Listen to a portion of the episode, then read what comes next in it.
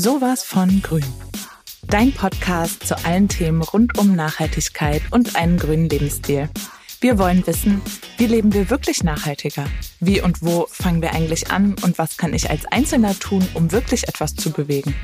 Dafür sprechen wir mit Expertinnen, nachhaltigen Unternehmen und Menschen, die für sich einen grüneren Weg gefunden haben. Ich bin Lene Bernikas, Redakteurin bei Trendradar und ich freue mich, wenn ihr uns alle zwei Wochen am Donnerstag auf diese spannende Reise begleitet. Hallo und herzlich willkommen. Schön, dass ihr uns wieder zuhört, wenn es wieder um nachhaltige Alltagsthemen geht. Heute sprechen wir über ein immer noch sehr heiß diskutiertes Thema und zwar die vegane Hundeernährung. Es ist ja so, dass viele vegan lebende Menschen auch ihre Haustiere äh, plant-based ernähren möchten. Und äh, speziell ähm, ist das beim Hund, ist ja ähm, der eins der beliebtesten Haustiere. Ja, möchten viele Veganer aus ethischen Gründen diesen Lebensstil eben auf ihren Hund auch übertragen. Und ähm, da gibt's natürlich auch immer wieder Gegenstimmen, die der Meinung sind, dass Hunde ohne Fleisch äh, nicht gesund ernährt werden können und äh, denken, Hunde brauchen Fleisch, weil sie vom fleischfressenden Wolf abstammen. Und wir stellen uns äh, heute eben die Frage, ob man äh, Hunde vegan ohne Fleisch, Fisch und ähm, Eier ernähren kann oder ob man da eventuell ähm, Krankheiten riskiert oder Mangelerscheinungen. Und wir wollen uns heute mit fachlicher Kompetenz äh, dem Thema nähern und äh, ja den einen oder anderen, äh, die eine oder andere Mythe aus der Welt schaffen. Und da hab, deswegen habe ich eine ganz tolle Gästin heute. Und zwar ist das die Carla Steffen von der Firma Vecdog. Hallo Carla. Erzähl doch gerne mal, was Vecdog macht und was so deine Rolle in der Firma ist. Ja, Vecdog ist ähm, ein Hundefutterunternehmen, das tatsächlich rein veganes Hundefutter herstellt und das schon seit 2016. Ähm, die Gründerin Tessa hat damals eben ja das Unternehmen ins Leben gerufen, weil sie einen Hund hatte, den Nelson, der unter sehr, sehr starken ähm, Unverträglichkeiten gegenüber sehr vielen Futtermitteln oder Lebensmitteln litt. Und sie hat dann tatsächlich auf tierärztlichen Rat hin ihren Hund umgestellt auf eine rein vegane Ernährung und das war dann das erste Mal seit Jahren, dass er beschwerdefrei war.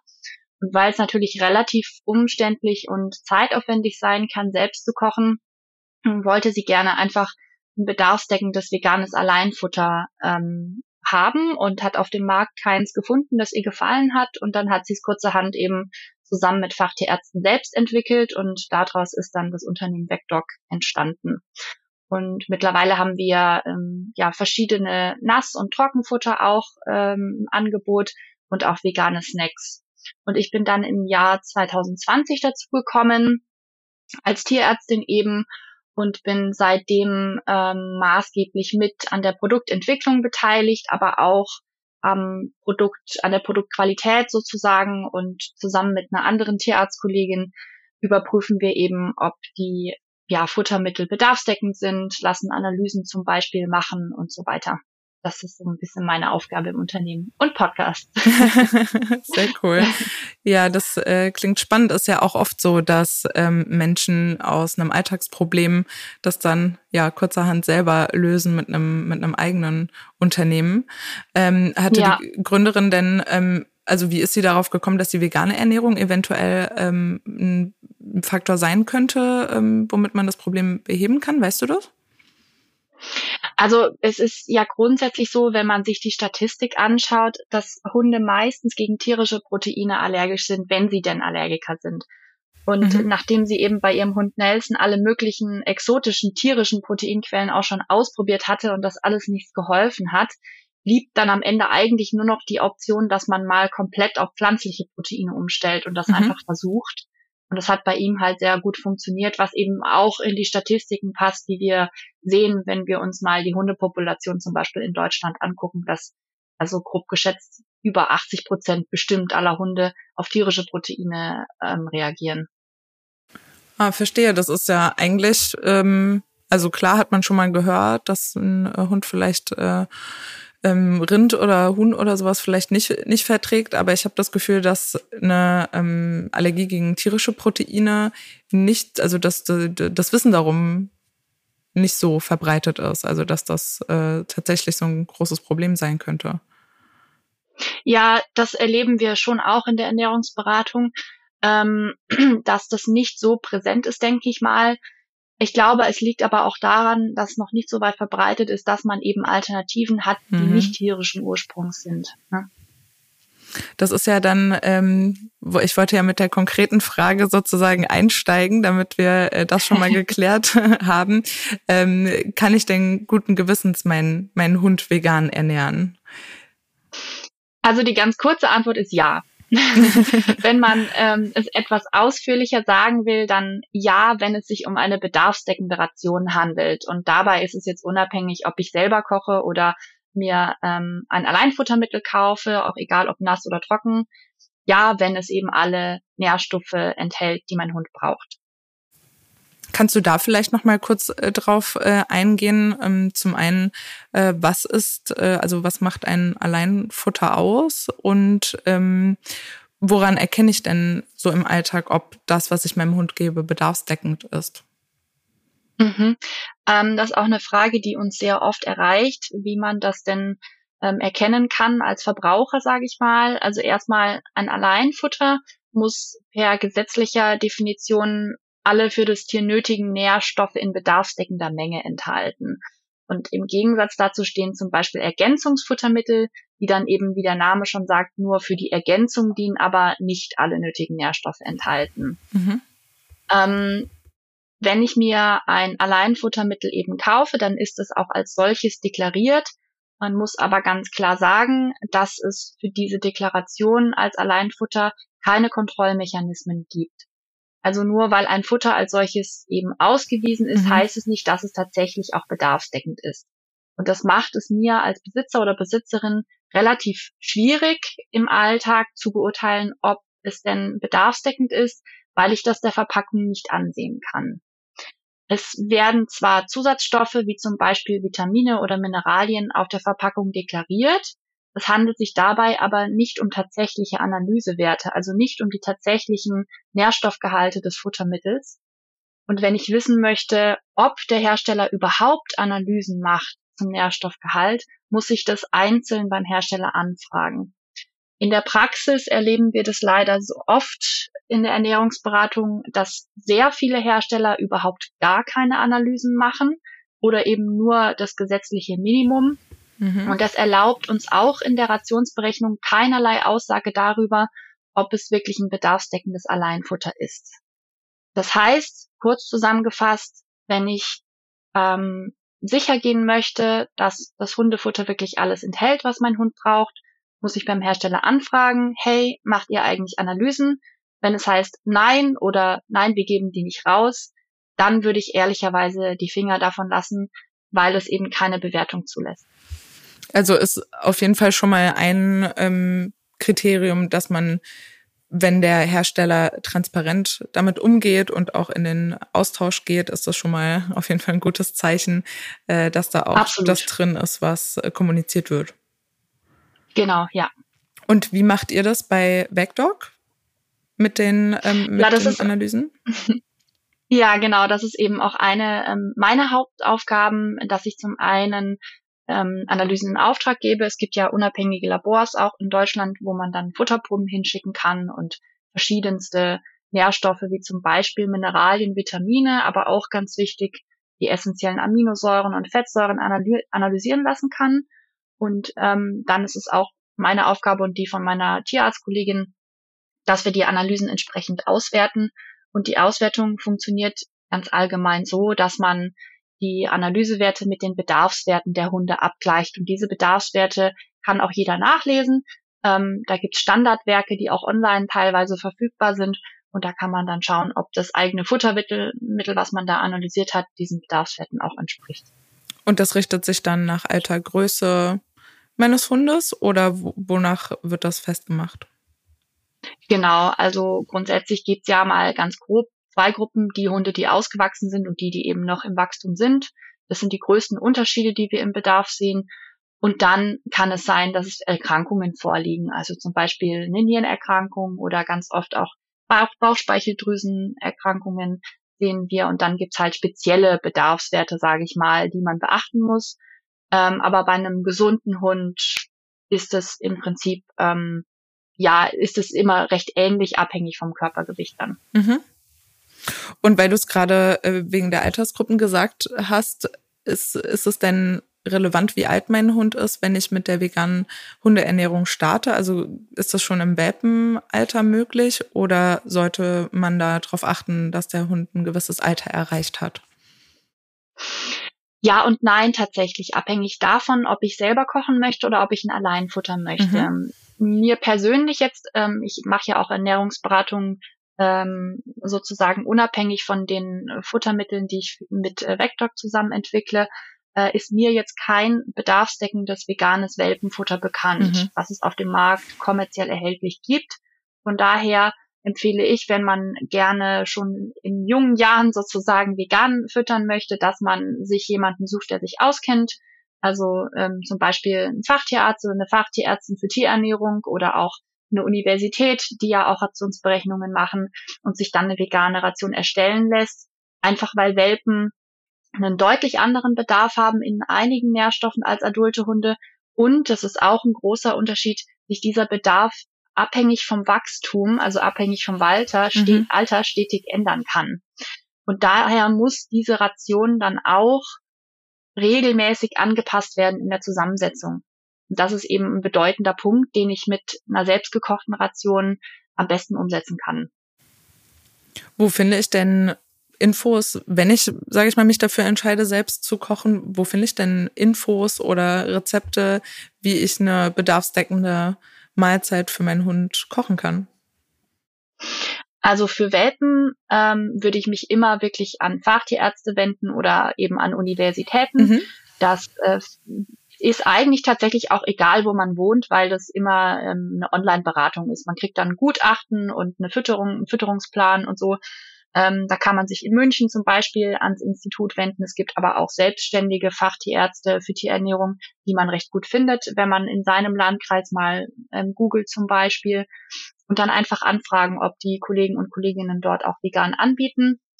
Wenn man sich zum Beispiel an uns wendet per E-Mail, wir haben ja auch eine Tierarzt-E-Mail-Adresse, geben wir auch Empfehlungen raus äh, von Kolleginnen und Kollegen, die wir persönlich kennen wo wir wissen, dass die auch Erfahrung haben mit veganer ähm, Welpenfütterung mhm. sozusagen. Für adulte Hunde haben wir zum Beispiel auf unserer Webseite auch schon Rezepte, die bedarfsdeckend berechnet sind. Nach denen kann man dann zu Hause selber kochen und ergänzt dann Mineralien und Vitamine mit unserer ähm, Mineralmischung, die wir auch anbieten. All in Deluxe heißt es bei uns. Mhm. Das ist dann ein bisschen unkomplizierter. Das ist dann quasi das Ergänzungsfuttermittel, was du am Anfang auch gesagt hattest, was man quasi mit Ganz dazu genau. geben kann. Genau. Und kannst du da vielleicht ein paar Beispiele nennen, was so, sag ich mal, die Top-Lebensmittel sind, die äh, für Hunde gut geeignet ist, sind und sehr nährstoffreich sind vielleicht? Mhm. Also ganz grob kann man ja Protein- und Kohlenhydratquellen zum Beispiel trennen und bei den Proteinquellen muss man schon sagen, dass Soja eine sehr gute Proteinquelle für Hunde ist, einfach weil sie zum einen eine sehr hohe Verdaulichkeit aufweist und zum anderen Soja auch ein sehr gutes Aminosäureprofil aufweist. Das bedeutet, dass die essentiellen Aminosäuren in einer für den Hund sinnvollen Menge und Zusammensetzung enthalten sind ähm, in dieser Proteinquelle. Es ist auch tatsächlich so, dass eigentlich nur sehr wenige Hunde eine Soja-Unverträglichkeit aufweisen, obwohl das manchmal im Internet ein bisschen anders dargestellt wird. Es lässt sich aber studientechnisch und statistisch eigentlich nicht hinterlegen. Mhm. Ähm, ansonsten eignen sich auch Hülsenfrüchte sehr gut. Dabei ist allerdings zu beachten, dass die sehr lange gekocht werden sollten, also deutlich länger als jetzt für uns zum Beispiel. Ich würde als Faustregel empfehlen, doppelt so lang. Und gut ist es dann auch, wenn man die noch püriert, mhm. damit die eben wirklich gut verdaulich sind, auch für den Hund. Und ähnlich ist es dann eigentlich auch bei den Kohlenhydratquellen, also zum Beispiel Kartoffeln, Nudeln, Reis oder Süßkartoffeln eignen sich sehr gut auch für Hunde. Und wenn man die entsprechend lang kocht, dass sie schön matschig sind, dann kann der Hund auch die Stärke, die da drin ist, sehr gut verdauen. Ja, cool. Es gibt auf jeden Fall auch mal so ein kleinen konkreten Einblick, was man äh, so alles machen kann. Also quasi kann man auch so ein bisschen von seiner eigenen, ähm, wenn man sich eben vollwertig ernährt, kann man äh, quasi davon auch so ein bisschen äh, Teile mit einfließen lassen, wenn ich es richtig verstanden habe, oder? Ja, absolut. Also ich habe auch schon gelesen ähm, von Kunden und Kundinnen, die dann sozusagen die Rezepte auf unserer Webseite für den Hund kochen in einem Topf und ähm, dann für sich sozusagen noch was mitkochen und dann halt den, den Teil für den Hund rausnehmen Sehr und dann gut. das Mineralpulver untermischen und für sich dann danach noch halt würzen mit Pfeffer, Salz und äh, so weiter. Also das äh, ist dann ein recht pragmatischer Ansatz. Perfekt, ja, auf jeden Fall. Das, äh, ja klar, weil man sagt ja, oder es klingt ja auch total ähm, aufwendig, wenn man sagt, oh, ich koche immer frisch für meinen Hund, aber ähm, man kann das natürlich ähm, dann im Alltag ganz gut verbinden, wenn man ähm, selber auch auf eine vollwertige ähm, pflanzliche Ernährung achtet, äh, ist auf jeden Fall ein guter, guter Tipp. genau. Ist es denn, also wenn wir jetzt gerade auch von unserem, unserer Ernährung sprechen, ist denn, sind denn diese kritischen Nährstoffe, Vitamin B12, eventuell Eisen, ähm, was, sage ich mal, in der menschlichen Ernährung ähm, eventuell teilweise kritisch ist, ist das beim Hund genauso oder sind da auch andere Nährstoffe, ähm, auf die man achten muss, wichtig? Grundsätzlich ja, insbesondere die Nährstoffe, die du auch genannt hast, also wie Vitamin B12, Eisen ähm, oder Vitamin BA müssen bei einer veganen Fütterung ergänzt werden und beachtet werden. Beim Hund wäre dann vielleicht noch zu nennen Taurin beispielsweise. Es gibt aber natürlich noch viele andere Nährstoffe, die wichtig sind. Und nur weil ein Futter Fleisch enthält, heißt es nicht, dass es automatisch alle wichtigen Vitamine und äh, Mineralien auch wirklich enthält. Mhm. Also der Zusatz von Nährstoffen ist bei einem Alleinfuttermittel immer notwendig, ganz egal, ob es jetzt vegan ist oder nicht, weil andernfalls eine bedarfsdeckende Versorgung einfach nicht möglich ist. Und deshalb ist es schon immer ratsam, sich zumindest mal auf der Verpackung die Zusatzstoffliste anzuschauen und keine Angst auch vor Zusatzstoffen zu haben, weil ähm, zum Beispiel Vitamine dazuzählen oder auch Mineralien. Und die sind natürlich lebenswichtig. Und deshalb mhm. sollten die auf jeden Fall bei einem Alleinfuttermittel ähm, auch auf der Verpackung stehen. Also ist das quasi, wenn ich es richtig verstehe, erstmal mal abgesehen von den ethischen Gründen, erstmal egal in Anführungszeichen, woher mein Hund ähm, die Nährstoffe bekommt. Es geht einfach, sage ich mal, in erster Linie darum, ähm, wie konzentriert oder wie äh, ausgewogen die Nährstoffe in den äh, im Futter quasi aufbereitet sind. Ganz genau. Also wir haben ja auch den Slogan bei VecDoc, ähm, der Hund braucht Proteine und kein Fleisch. Mhm. Und das spiegelt im Prinzip sehr gut das wieder, was du auch gerade gesagt hast. Ähm, solange der Hund mit allen wichtigen Nährstoffen, die er braucht, versorgt ist, spielt die Quelle dieser Nährstoffe eigentlich eine untergeordnete Rolle. Natürlich gibt es Faktoren wie zum Beispiel die Verdaulichkeit oder die Verträglichkeit, aber ähm, wenn man darauf Acht gibt, auch bei einem veganen Hundefuttermittel, ist, wie gesagt, der Ursprung der Nährstoffe zweitrangig. Ja, das finde ich äh, eigentlich finde ich total eine schöne Erkenntnis, weil das ja quasi so ein bisschen auch die ähm, die eventuell Diskussion so ein bisschen äh, dämpft, wenn man sagt, ich achte quasi darauf, äh, wie mein Hund quasi, also wie er äh, ernährt wird, im Sinne von, dass er alle wichtigen äh, Nährstoffe zu sich nimmt, äh, unabhängig davon, wo es herkommt und kann dann quasi meine ähm, ethischen ähm, ja, Bedenken oder äh, mein Verständnis davon quasi oder mein Lifestyle darauf übertragen, quasi, ohne dass ähm, meinem Hund es dadurch schlechter geht oder er anfälliger ist für Krankheiten. Ja, genau. Sollte ich denn trotzdem regelmäßig ähm, zum Tierarzt gehen, zum Beispiel für eine Blutabnahme, oder würdest du sagen, das ist nicht notwendig? Also das ist tatsächlich immer ein bisschen die Frage, aus welchem Grund ich das Blut abnehmen lasse.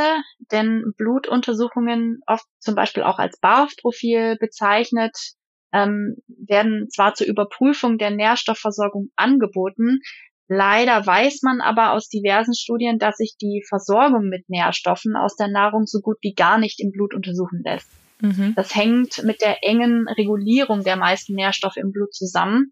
Und selbst bei massiven Mangelzuständen oder auch Überversorgungen versucht der Körper immer, die Blutspiegel konstant zu halten, während dann die Nährstoffe woanders im Körper aber fehlen. Es gibt da ein sehr prägnantes Beispiel, ähm, das ich gern anführe an dem Punkt, das ist Calcium. Selbst wenn ich einen Hund über einen gewissen Zeitraum mehr oder weniger calciumfrei füttere, würde ich das im Blut kaum messen können, also erst zu einem sehr, sehr späten Zeitpunkt, mhm. weil der Körper dann das Calcium aus den Knochen abbaut. Und irgendwann würden natürlich dann die Knochen brechen oder eben ja sehr instabil werden, aber der Blutspiegel im Kal ähm, also der Blutspiegel von Calcium wäre konstant. Das ist ein sehr eingängiges Beispiel, warum es nicht empfehlenswert ist, aus diesem Grund Blut abnehmen zu lassen. Mhm. Trotzdem empfehle ich ganz allgemein, einmal im Jahr einen Routinecheck machen zu lassen, eben nicht um die Blutnährstoffe zu messen, aber um zum Beispiel mögliche Erkrankungen frühzeitig zu erkennen, vor allem bei älteren Hunden. Mhm. Das heißt, ich habe quasi jetzt nicht so wirklich eine Möglichkeit, das dann richtig zu überprüfen, äh, sage ich mal, anhand von Werten, ob meinem, ähm, meinem Hund etwas fehlt. Das würde ich dann quasi äh, nur, also woran würde ich das erkennen? Ja, es ist leider so, muss ich sagen. Wir würden uns das natürlich auch wünschen, wenn wir über Blutbilder ähm, das einschätzen mhm. könnten, mhm. wie der Versorgungsstatus ist. Ähm, aber da kommen wir wieder zurück auf die Analysen. Deshalb ist eben die Rationsberechnung so unglaublich mhm. wichtig, mhm. dass man tatsächlich nachrechnet, wie viel nimmt denn mein Hund von diesem und von dem anderen Nährstoff überhaupt auf, weil wir tatsächlich bis heute keine zuverlässigere Methode haben als eine ähm, Berechnung. Das mag umständlicher sein und dafür braucht man vielleicht auch ein bisschen fachlichen Rat, aber es ist tatsächlich eine sehr, sehr zuverlässige Methode, um die Nährstoffversorgung ähm, zu sichern. Ähm, wie ist das denn jetzt, wenn ich mich äh, aufgrund äh, der Argumentation ähm, dafür entscheide, ähm, ja, jetzt meinen Hund äh, vegan zu ernähren und das vielleicht umzustellen. Ich habe vorher vielleicht ein ähm, äh, Futter mit äh, Fleischanteil gefüttert. Wie gehe ich das zum einen am besten an und gibt es da vielleicht so ein Starterpaket oder so, äh, was ich unbedingt brauche? Ähm, also ein, ein spezielles Starterpaket gibt's nicht unbedingt, aber auf jeden Fall ist es empfehlenswert, bei jeder Umstellung auf ein neues Futtermittel schonend und ähm, ja langsam vorzugehen. Das hängt damit zusammen, dass auch die Darmflora ähm, ja eigentlich ein Gewohnheitstier mhm. ist und sich auf die Zusammensetzung des Futtermittels einstellt. Und natürlich ist schon ein veganes Futtermittel jetzt von den Zutaten unterscheidet sich das sich deutlich von einem fleischhaltigen Futtermittel. Deshalb ist es schon ratsam, ich sag mal, über ein paar Wochen um, einzuschleichen, so über einen Zeitraum von drei bis vier Wochen zum Beispiel und dann in der ersten Woche vielleicht 25 Prozent ähm, von dem neuen Futter dazuzugeben, dann in der dritten Woche vielleicht 50 Prozent, einfach zu schauen, wie verträgt mein Hund das, hat er zum Beispiel jetzt Probleme mit dem Kotabsatz oder sowas. Mhm. Wenn das der Fall ist, einfach nochmal ein bisschen zurückgehen mit der Menge und das langsam einschleichen. Und in der Regel hat jeder Hund nach einer gewissen Zeit sich eigentlich relativ gut darauf eingestellt. Ja, das klingt, klingt auf jeden Fall ähm, sinnvoll.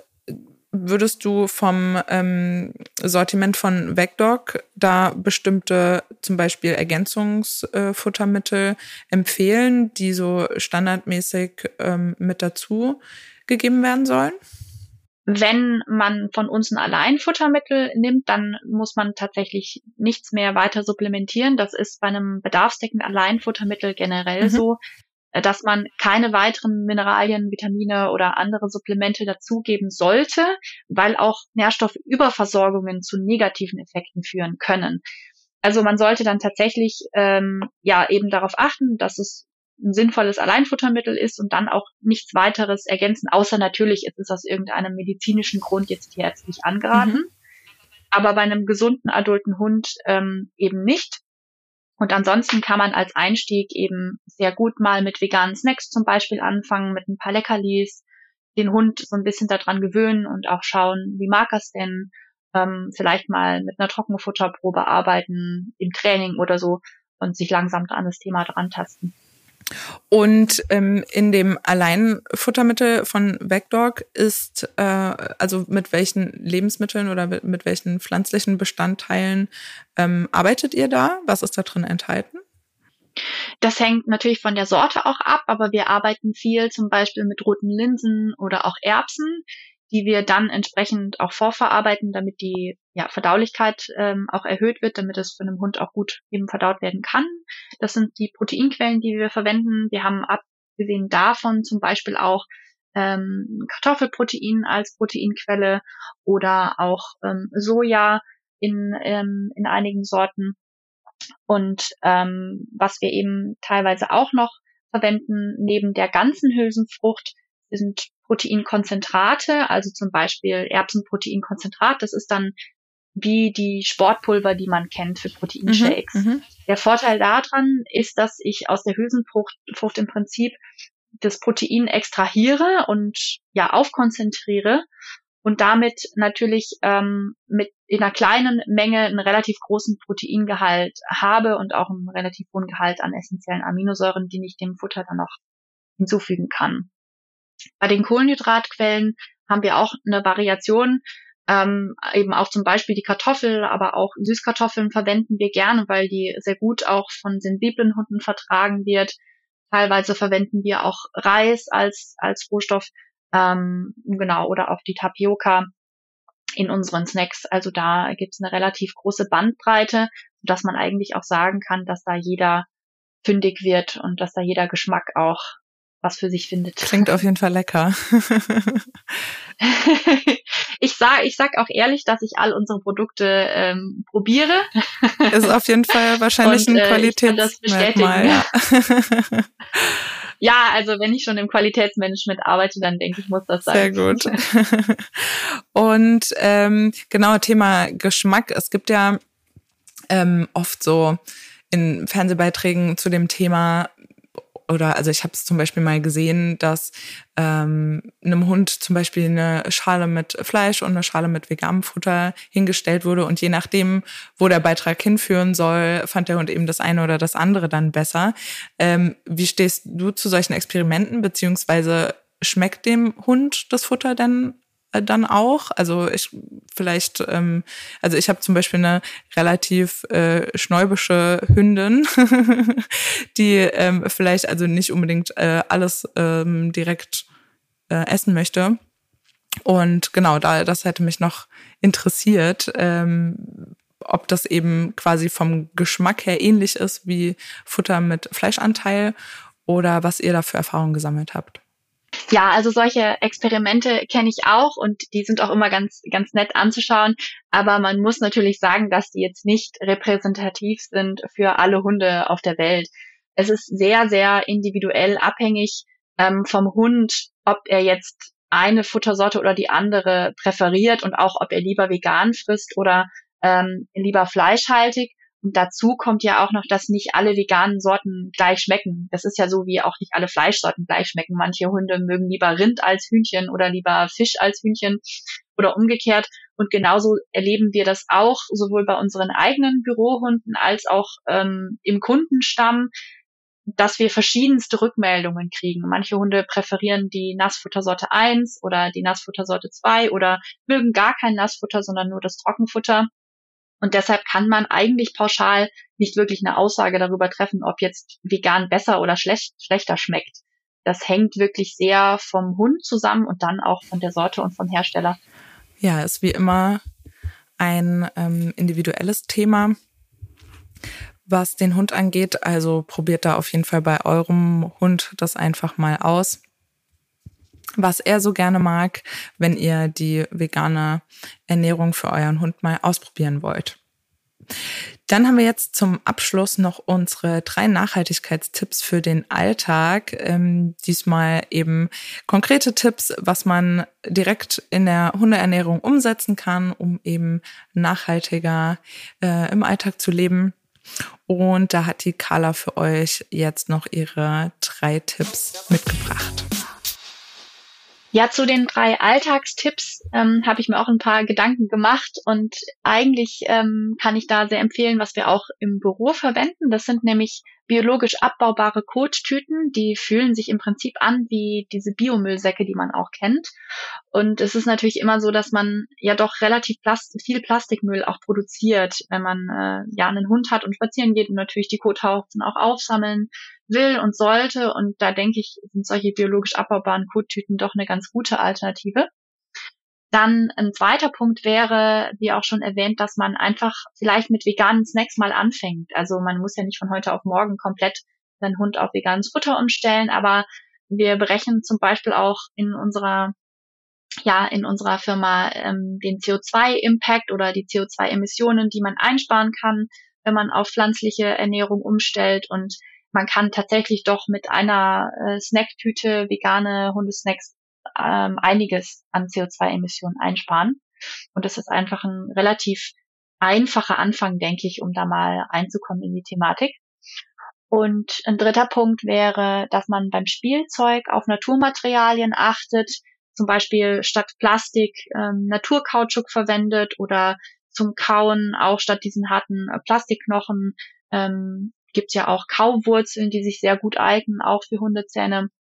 Und eine Kollegin von mir macht auch gerne äh, Upcycling aus äh, alter Kleidung oder aus alten Socken. Da kann man wohl auch sehr schön, ähm, gibt wohl sehr schöne Internet-Erklärungen auch, wie man da Hundespielzeuge draus basteln kann. Den Link packen wir euch auf jeden Fall dann in die Show Notes. Ja, Carla, vielen Dank, dass du mit dabei warst. Ja, liebe Lene, vielen Dank, dass ich heute bei euch dabei sein durfte. Mir hat sehr viel Spaß gemacht und ich bin gespannt, ob vielleicht ja ein paar Rückmeldungen kommen, auch aus eurem Hörer- und Hörerinnenkreis. Und ähm, ihr könnt uns auch gerne schreiben oder an die Tierarzt-E-Mail-Adresse zum Beispiel. Und dann hören wir uns vielleicht mal wieder.